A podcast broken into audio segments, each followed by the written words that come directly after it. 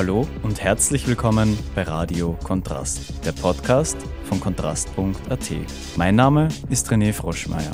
Heute präsentieren wir euch ein Kontrastgespräch mit Universitätslektor Raphael Wildauer, der als Lehrender an der University of Greenwich in London wirkt. In der jetzigen Ausgestaltung des Green Deal glaube ich, dass die EU-Kommission das notwendige Volumen an öffentlichen Investitionen, das man brauchen wird, massiv unterschätzt. Er beschäftigt sich mit sozialer Ungleichheit, Steuerflucht internationaler Unternehmen und mit den wirtschaftlichen und sozialen Auswirkungen von staatlichen Handeln. Wie man die Klimakatastrophe abwenden könnte und ob man noch weitere Maßnahmen in den Green Deal der Europäischen Kommission aufnehmen sollte, zeigt Wildauer in einer Forschungsarbeit auf. Es werden Verhaltensänderungen notwendig sein. Fliegen ist wahrscheinlich das beste Beispiel. Was durch die Klimakrise auf uns in Europa und Österreich zukommen wird, wie viel Zeit uns noch bleibt, um diese Konsequenzen abzuwenden und welches Potenzial der Green Deal bringt, das erfährst du jetzt. Also, gute Unterhaltung.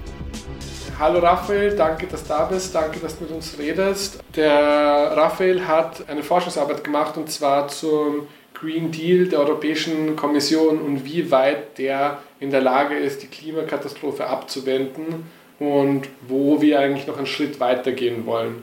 Und jetzt fange ich gleich mit der ersten Frage an. Und zwar, wir hören halt ständig von der Klimakrise und dem Klimawandel und für viele Menschen bleibt das aber abstrakt, das ist sowas, was man halt nicht wirklich fassen kann. Aber was kommt da wirklich auf uns zu und was kommt da konkret auf Österreich zu? Ja, danke für die, für die Einladung und, und die, das Interesse an, an unserer Arbeit an, an, an dieser Stelle. Ist, glaube ich, eine ganz wichtige Frage und der, der große Punkt oder, oder wichtige Punkt, den man, glaube ich, in dem Zusammenhang verstehen muss, ist, warum wird so viel darüber geredet, ob die Erde jetzt um ein oder zwei Grad äh, sich erwärmt und warum ist das eigentlich so ein Problem? Äh, weil wenn man selber rausgeht, ein oder zwei Grad Unterschied äh, merkt man in, in keinster Weise. Die, die Analogie, die vielleicht hilfreich ist, ist einen, einen Topf Wasser zu erhitzen. Äh, um das zu machen, braucht es eine gewisse Zeit, relativ lange eigentlich, und relativ viel Energie, um, um da wirklich äh, an 10 Liter Wasser um, um ein paar Grad zu erwärmen. Und wenn man sich nun vorstellt, wie viel Energie es braucht, um die gesamte Erdatmosphäre, um zwar nur ein oder zwei Grad zu erwärmen, aber äh, trotzdem zu erwärmen, kann man sich ungefähr vorstellen, äh, wie viel Energie dafür nötig ist. Und im Umkehrschluss bedeutet das ja, wenn die Erdatmosphäre um zwei Grad wärmer ist, dass ein Vielfaches an zusätzlicher Energie in der Atmosphäre gespeichert oder enthalten ist. Und diese massive zusätzliche Energie führt dann dazu, dass sich, sich das Klima verändert, dass ähm, mehr extremen Wetterereignissen kommt, äh, weil einfach diese Energie und Kraft sozusagen vorhanden ist, um diese Dinge zu verändern. Das heißt, das ist der Mechanismus oder das ist der Grund, warum selbst so kleine oder mehr, man glaubt, kleine Veränderungen äh, große, große Auswirkungen haben. Was bedeutet das für Europa äh, und für, für Österreich? Grundsätzlich für Österreich und Europa die Daumenregel ist, im Süden wird es heißer, im Norden wird es nasser. Der heißer bedeutet wirklich, also wenn man Spanien, Sevilla immer gewesen ist im, im Sommer, das bedeutet, äh, es ist nicht mehr angenehm heiß, sondern es wird äh, unangenehm. Äh, Dürren werden häufiger, Überschwemmungen werden häufiger. Ähm, das, sind die, das sind die Mechanismen die, oder die negativen Effekte, von denen Europa direkt betroffen sein wird. Ähm, indirekt besteht die Gefahr oder kommt hinzu, dass jene Regionen, die wirklich langfristig unbewohnbar werden. Und dazu zählen große Teile Indiens, speziell in Szenarien, wenn man nichts gegen den Klimawandel unternommen wird. Äh, sind große Teile, also gibt es Prognosen, die sagen, große Teile Indiens sind äh, unbewohnbar im Jahr 2070. Ähm, solche Entwicklungen würden natürlich oder werden natürlich auch den Migrationsdruck auf Europa erhöhen, um, um eine der indirekten Mechanismen äh, zu erwähnen, wo, wie Europa dadurch betroffen wird. Das sind die Konsequenzen. Mhm. Und viele Leute sind jetzt, haben jetzt diesen keinen Fatalismus, so ja, das passiert, wir können eh nichts mehr machen. Aber ist das wirklich so oder können wir das eigentlich noch verhindern? Ich denke ja. Ich, ich, ich würde sagen, man kann die wichtigsten oder die größten negativen Konsequenzen äh, nach wie vor abwenden. Äh, es gibt einen Zusammenhang zwischen der Menge an CO2 in der Atmosphäre und äh, dem Temperaturanstieg. Und wenn wir zum Beispiel den globalen Temperaturanstieg auf 1,5 Grad beschränken wollen, dann müssen wir auch die Menge an CO2 in der Atmosphäre beschränken. Das ist Carbon-Budget, CO2-Budget. Und Aufgrund von diesem Zusammenhang kann man sich ausrechnen, wie viel kann man noch ausstoßen, damit die Temperatur nicht mehr ansteigt als wie eben zum Beispiel einen, eineinhalb Grad. Und äh, aktuelle, neueste Schätzungen gehen davon aus, dass für Europa dass Europa maximal neun Jahre so weitermachen kann wie bisher, also in dem Tempo CO2 und äh, Greenhouse Gases ausstößt wie bisher, dann ist das 1,5 Grad Ziel außer Reichweite. Das heißt, es ist Zeit, äh, aber gleichzeitig ist eben nicht mehr viel Zeit. Natürlich, wenn man wirklich anfängt und den CO2-Ausstoß stark verringert, dann wird das Budget länger als wie neun Jahre reichen. Aber das bedeutet eben auch, man muss wirklich jetzt weitreichende Maßnahmen setzen, um innerhalb dieses CO2-Budgets glaubhaft zu verbleiben. Ja, wenn wir jetzt schon bei den Maßnahmen sind, die EU-Kommission hat jetzt diesen großen Plan vorgestellt, wie sie die Klimakrise in den Griff kriegen wollen. Also den Green Deal, den European Green Deal. Willst du uns erzählen, was dieser Plan macht, wie das ausschaut? Genau, die, die Kommission hat im, im Dezember 2019 äh, diesen, den European Green Deal vorgestellt. Und zurzeit besteht der im Wesentlichen aus, äh, würde ich sagen, zwei wichtigen Teilen. Der erste ist ein Investitionsplan und der zweite ist ein Zeitplan, wie und welche Gesetzgebungen angepasst werden sollen, um die Klimaziele, die sich die Union setzt, zu, zu erreichen. Und äh, prinzipiell sagt die EU-Kommission, man soll darauf hinarbeiten, das 1,5 Grad Ziel zu erreichen. Zum ersten Teil der Investitionsplan, der sieht prinzipiell private als auch öffentliche Investitionen vor, man versucht, diese zu mobilisieren, um sicherzustellen, dass die nötige Infrastruktur vorhanden ist, um die Reduktion zu meistern, die Emissionsreduktion. Und der Zeitplan zur Überarbeitung der gesetzlichen Rahmenbedingungen, der besteht äh, zu einem Großteil aus Ankündigungen, zu mit einem Zeitplan. Also es ist natürlich auch klar, dass da ähm, die Erarbeitung von weitreichenden Änderungen in, in der Gesetzgebung äh, Zeit braucht und Arbeit braucht. Aber das bedeutet, dass da viel von den äh, Maßnahmen noch nicht klar sind oder zumindest noch nicht klar ist, wie weit die Kommission wirklich äh, bereit ist zu gehen. Am Ende des Tages müssen auch die Mitgliedsländer zustimmen. Äh, das heißt, das wird man in den nächsten ähm, Monaten sehen, wenn mehr und mehr von diesen Gesetzesvorschlägen konkret äh, veröffentlicht und äh, an die Öffentlichkeit kommen. Super. Die EU-Kommission setzt bei dem Plan halt sehr stark auf private Investoren. Und in der Corona-Krise haben wir jetzt gesehen, dass der Einstieg von Staat in Fluggesellschaften passiert und auch dieser ökologische Umbau von Unternehmen vorangetrieben werden könnte.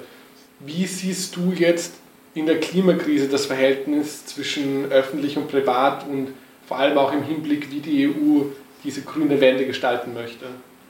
Öffentlich-privat, wenn wir speziell über Investitionen reden, glaube ich, es wird beides brauchen. Es ist, es ist kein Entweder-Oder, aber der springende Punkt ist, in der jetzigen Ausgestaltung des Green Deal glaube ich, dass die EU-Kommission das notwendige Volumen an öffentlichen Investitionen, das man brauchen wird, massiv unterschätzt. Vielleicht zwei konkrete Beispiele. Wenn wir uns zum Beispiel Energieverbrauch anschauen und äh, wie kann man in, in den Energieverbrauch senken. Eine wichtige Maßnahme dafür ist die energieeffiziente Sanierung von Gebäuden. Das bedeutet thermische Sanierung, also für die Isolation, Heizkostensenkung, aber auch äh, energieeffiziente Heizsysteme wie, wie Wärmepumpen zu installieren. Und da ist klar, dass die öffentliche Hand nicht die äh, Kosten für alle Gebäude in Österreich oder in der Europäischen Union wird tragen können.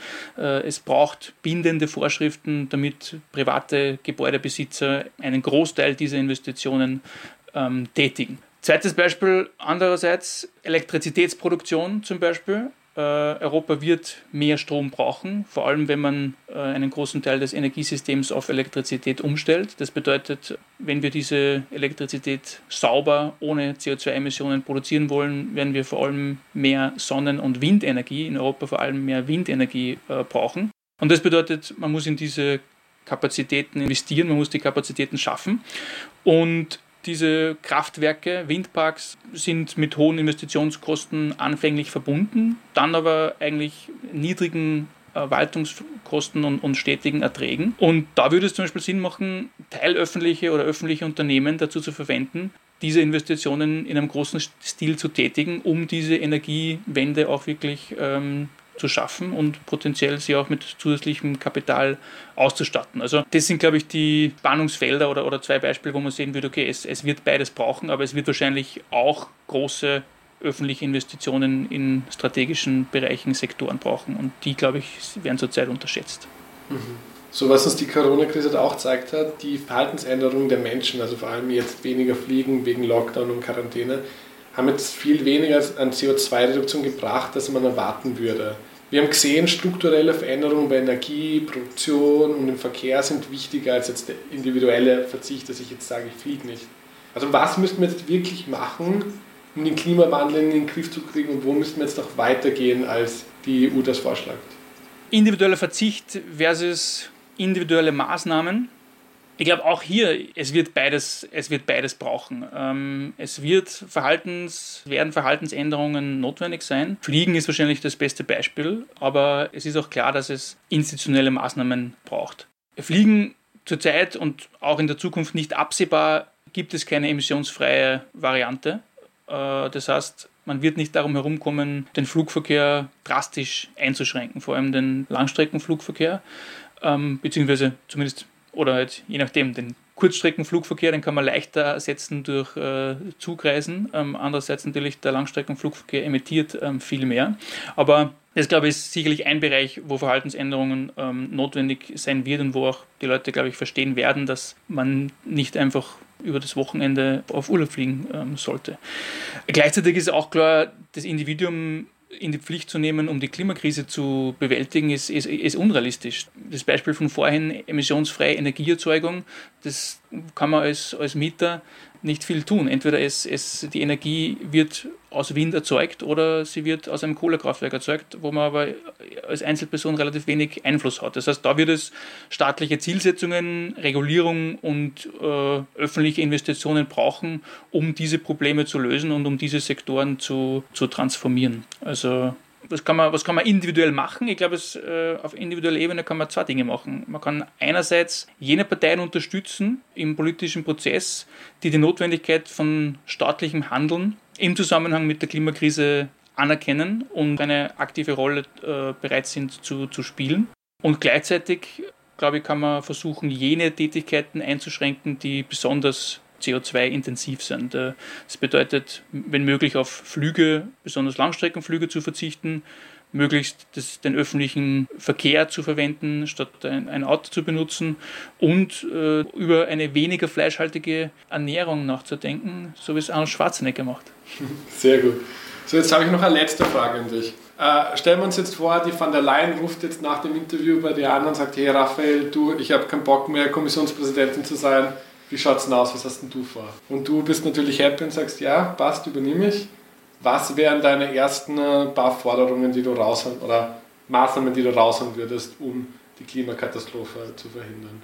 Die, ne, sagen wir, eine der ersten, oder glaube erster Punkt besonders wichtig ist, dass es Hinweise gibt aus der Wissenschaft und, und auch NGOs, die sich viel mit dem, mit dem Thema beschäftigen, dass die gegenwärtigen Zielsetzungen nicht ausreichend sind, um wirklich glaubhaft das 1,5 Grad Ziel zu erreichen. Äh, also selbst die gesteigerte Ambition im Green Deal, wo jetzt die Zielsetzung ist, CO2-Emissionen äh, im Ausmaß von 50 bis 55 Prozent zu reduzieren äh, im Jahr 2030 im Vergleich zu 1990.